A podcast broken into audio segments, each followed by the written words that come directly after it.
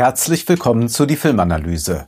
Heute mit den Oscars 2022. Zehn Filme sind in der Kategorie Bester Film nominiert.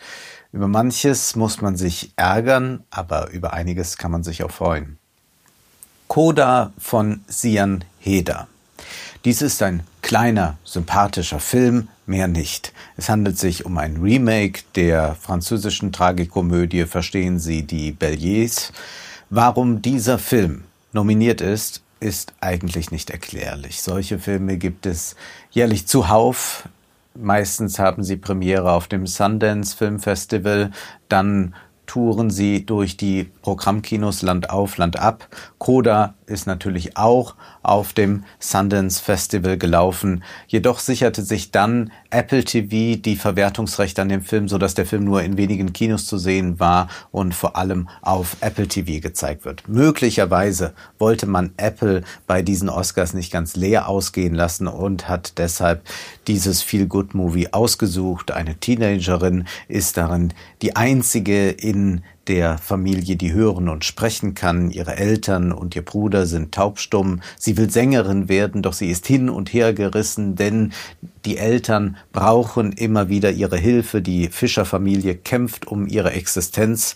Es gibt aber eine wunderschöne Szene in diesem Film, wenn die junge Frau mit ihrem Gesangslehrer diskutiert und er dann sie fragte, aber dann sag doch mal, was bedeutet für dich die Musik, das Singen? Was ist es eigentlich, was dich da so packt, was dich so reizt? Und sie antwortet nicht mit Worten, sondern in Gebärdensprache. Und das ist eine Kinoszene par excellence. Das Kino lässt hier Bilder sprechen. Leider spielt der Film aber sonst wenig mit dem Medium und ist arg konventionell.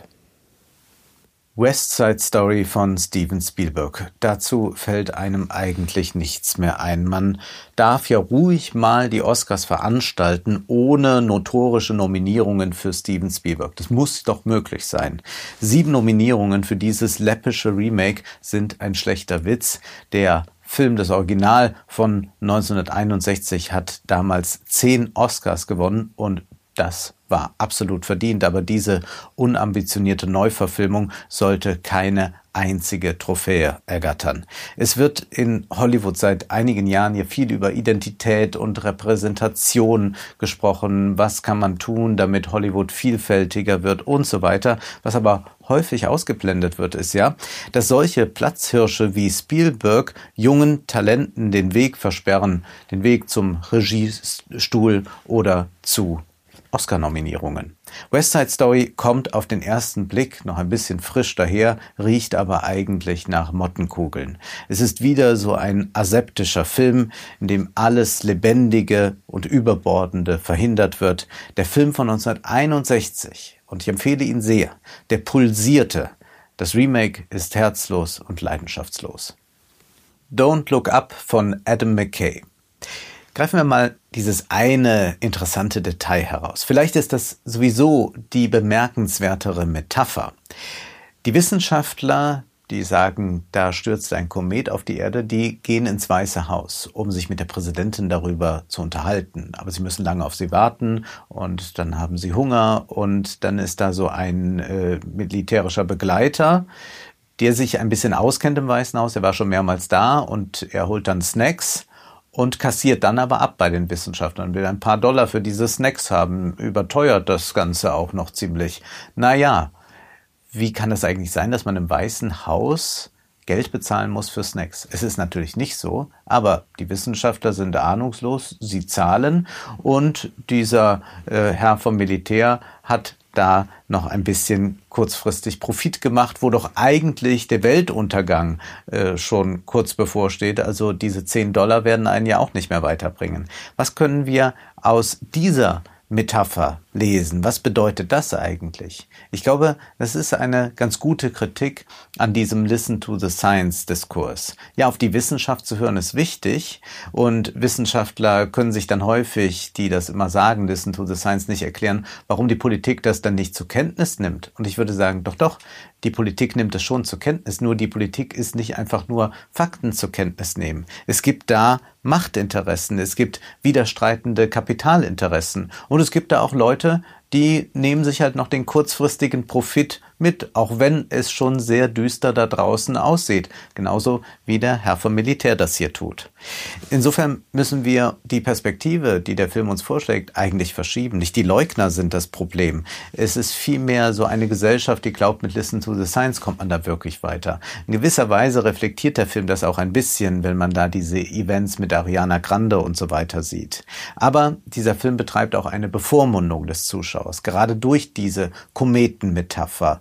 Denn man versucht hier ja den Klimawandel so zu erklären, dass es wirklich jedes Kind versteht. Aber das ist ja eine sehr elitäre Haltung gegenüber dem Bürger. Also wenn man dem Bürger schon nicht mal mehr zumuten kann, äh, so ein, den einen oder anderen äh, klimatischen Zusammenhang zu erklären, dann muss man es vielleicht auch ganz aufgeben. Adam McKay bleibt hier auch filmisch weit unter dem, was er eigentlich kann. Nur wenige Szenen haben einen filmischen Mehrwert, so zum Beispiel diese romantische Szene zwischen Jennifer Lawrence und Timothée Chalamet, wenn sie zum Himmel blicken, oder auch die Schlussszene. Es ist aber sonst ein Film, der sich doch arg angepasst hat an das Programm der neuerdings sehr politisierten Comedians mit ihren Late-Night-Shows. Man verfasst hier eigentlich einen politischen Kommentar und streut ein paar Gags ein. Nightmare Alley von Guillermo del Toro.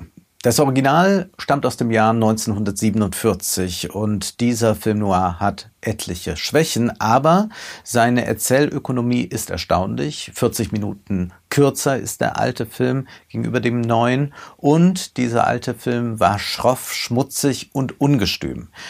Del Toro macht aus der Geschichte, die immerhin Anfang der 30er Jahre während der großen Depression spielt, Hochglanzkino, das weitgehend leblos bleibt. Alles ist satt, die Farben, das Licht, die Schatten, aber bald hat man sich überfressen. Erzählt wird die Geschichte eines Demagogen, eines Mentalisten, eines Zauberkünstlers, der erst ein Jahrmarktspublikum begeistert und dann die High Society. Er will bewundert werden, er will Macht.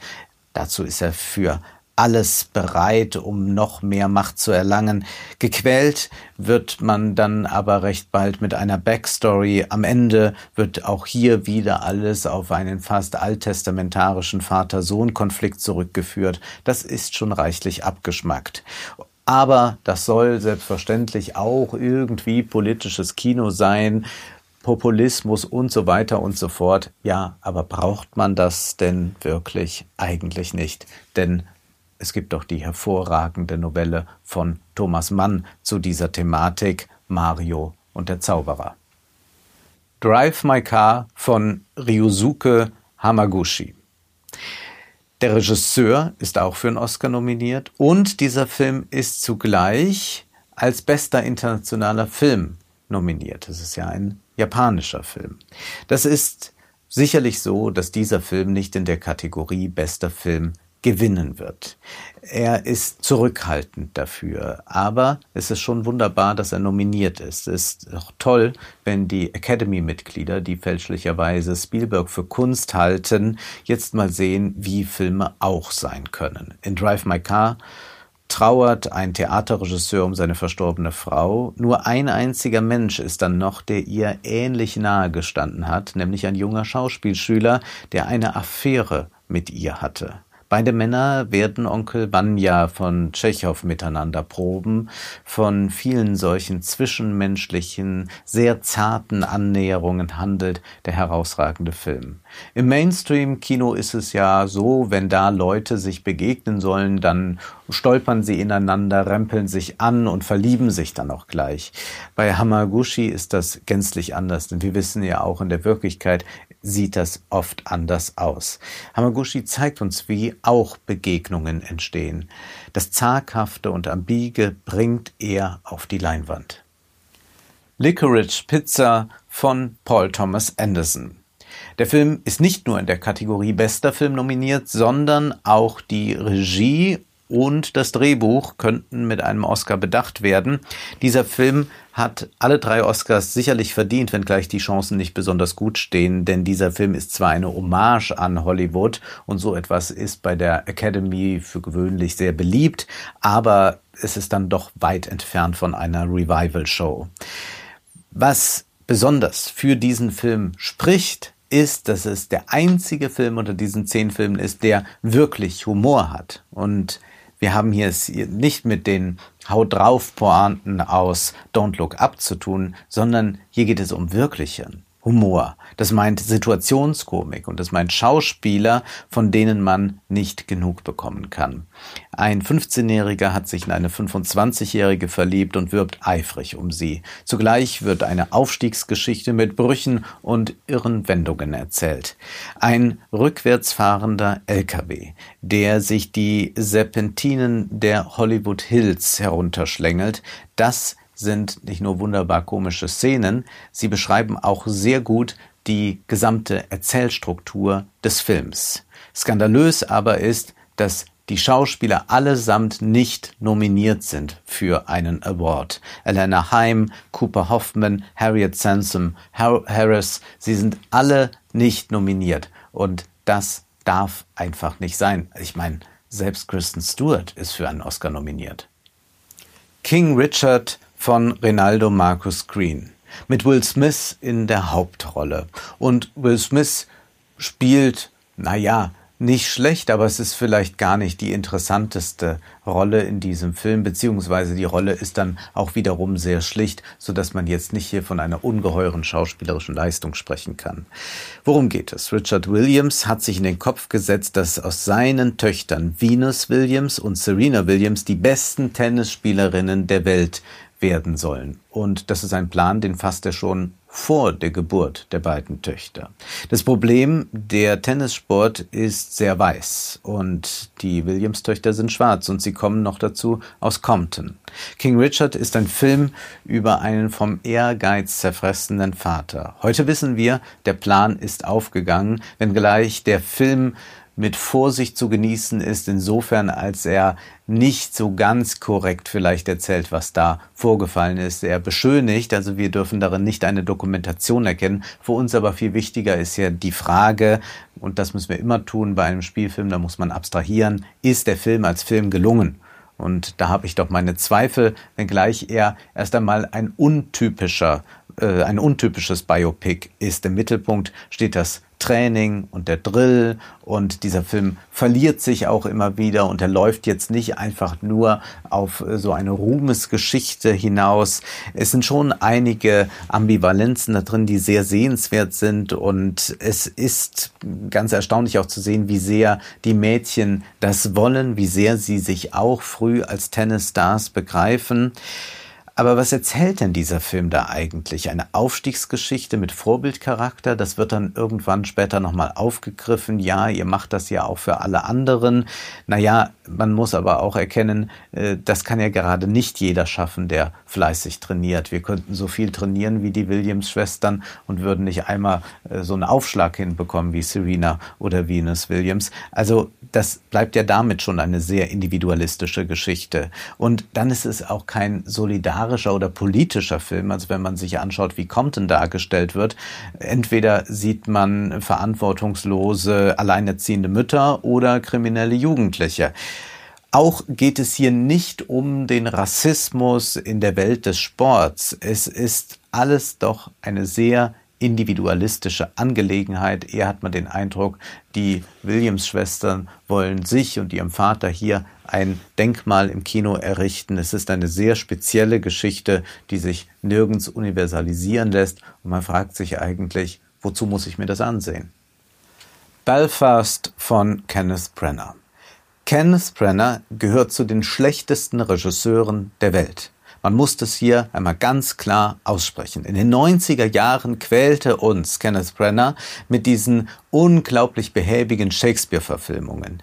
Nun vergreift er sich an Agatha Christie und von Artemis Fowl, den er dann auch noch gedreht hat, wollen wir ganz schweigen. Und jetzt präsentiert er uns entsetzlich sentimentalen Kitsch mit Belfast. Es ist eine Ästhetik, wo man sagt, ja, das ist ein nett designtes Schwarz-Weiß und man kann da bestimmt auch sich so einige Bilder draus fertigen, die man dann in die Küche hängen kann, wenn man so eine moderne Küche hat oder so. Aber das ist wirklich eine Ästhetik, die vollkommen geistlos ist. Es ist einfach nur ein bisschen Design. Der Film wirkt dann auch über weite Strecken wie ein unbeholfener Debütfilm, wo der Regisseur mal probiert, ach, man könnte doch auch mal die Kamera schräg stellen und da kriegen wir noch mal irgendwie eine andere Perspektive rein, aber das hat gar kein Stilbewusstsein hier.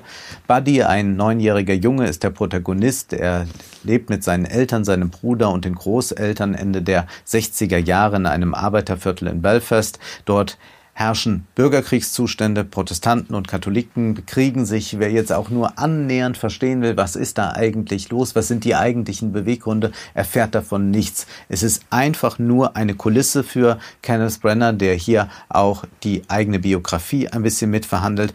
Er interessiert sich überhaupt nicht dafür, irgendetwas zu erklären. Es ist sehr typisch für unsere Zeit, dieser Film. Statt einen analytischen Blick einzunehmen, will der Film einfach nur diffus Betroffenheit und Rührung beim Publikum erzeugen. Und die Leutchen, die wir da sehen, sind irgendwie herzig und schrullig, aber was soll das Ganze? Dass Brenner auch noch für einen Regie-Oscar nominiert ist und Denis Villeneuve nicht nominiert ist, ist einfach nur lachhaft und damit bleibt dann diese Veranstaltung doch eine sagen wir, Deppenveranstaltung. Dune von Denis Villeneuve. Zehn Oscars könnte dieser Film gewinnen. Denis Villeneuve würde keinen davon bekommen. Das ist sehr schade. Allerdings muss man auch sagen, vermutlich wird Dune nicht ganz so viele Trophäen einheimsen können.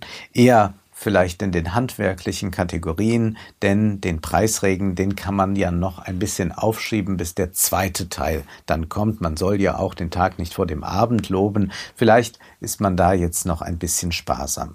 Hat Jun, fragt man sich selbstverständlich jetzt, auch eine geopolitische Aktualität bekommen? Können wir da jetzt große Vergleiche ziehen? Da ist sicherlich Vorsicht angebracht. Aber Weltpolitik im Sinne von Macht- und Kapitalinteressen zu denken und auch die autoritären Charaktere bedenken, das ist nie ganz falsch und das lehrt uns selbstverständlich dieser Film. Auch wenn wir vorsichtig sein müssen mit Vergleichen, werden diese Vergleiche mit Dune gezogen, dann sind sie jedenfalls nie so dumm wie die Vergleiche, die gerade ständig mit Marvel-Filmen gezogen werden. Denn Nie Villeneuves Bilder schaffen nämlich die Balance zwischen Personalisierung Globalisierung und Strukturen, Machtstrukturen, ökonomischen Strukturen.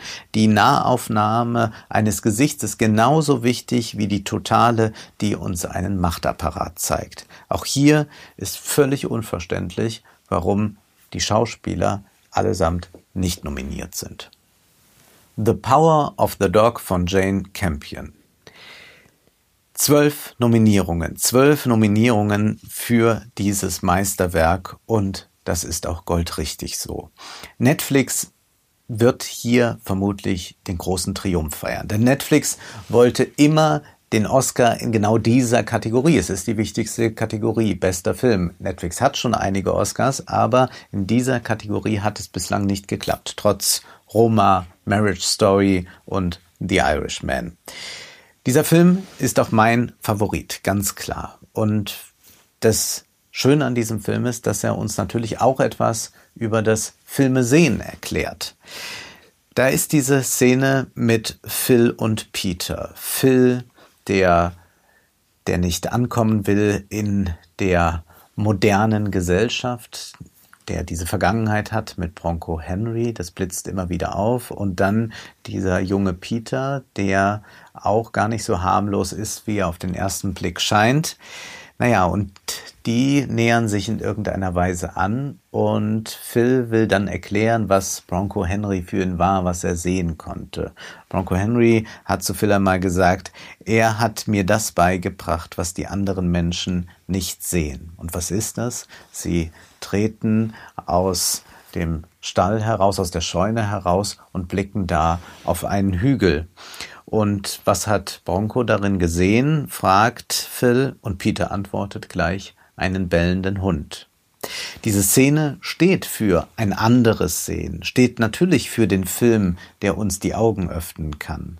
Und das ist eben nicht nur ein Hügel, das wäre ein rein positivistischer Blick. Das ist auch ein bellender Hund. Und es gilt auch immer, in der Wirklichkeit wie im Film diese bellenden Hunde zu erkennen. Der Film kann uns, und dieser Film ganz besonders, kann uns dafür sensibilisieren, damit wir nicht nur schauen, sondern sehen. Das war die Filmanalyse mit Wolfgang M. Schmidt. Ihr könnt den Podcast finanziell unterstützen, entweder unter www.paypal.me-filmanalyse oder unter der in der Beschreibung angegebenen Bankverbindung. Vielen Dank.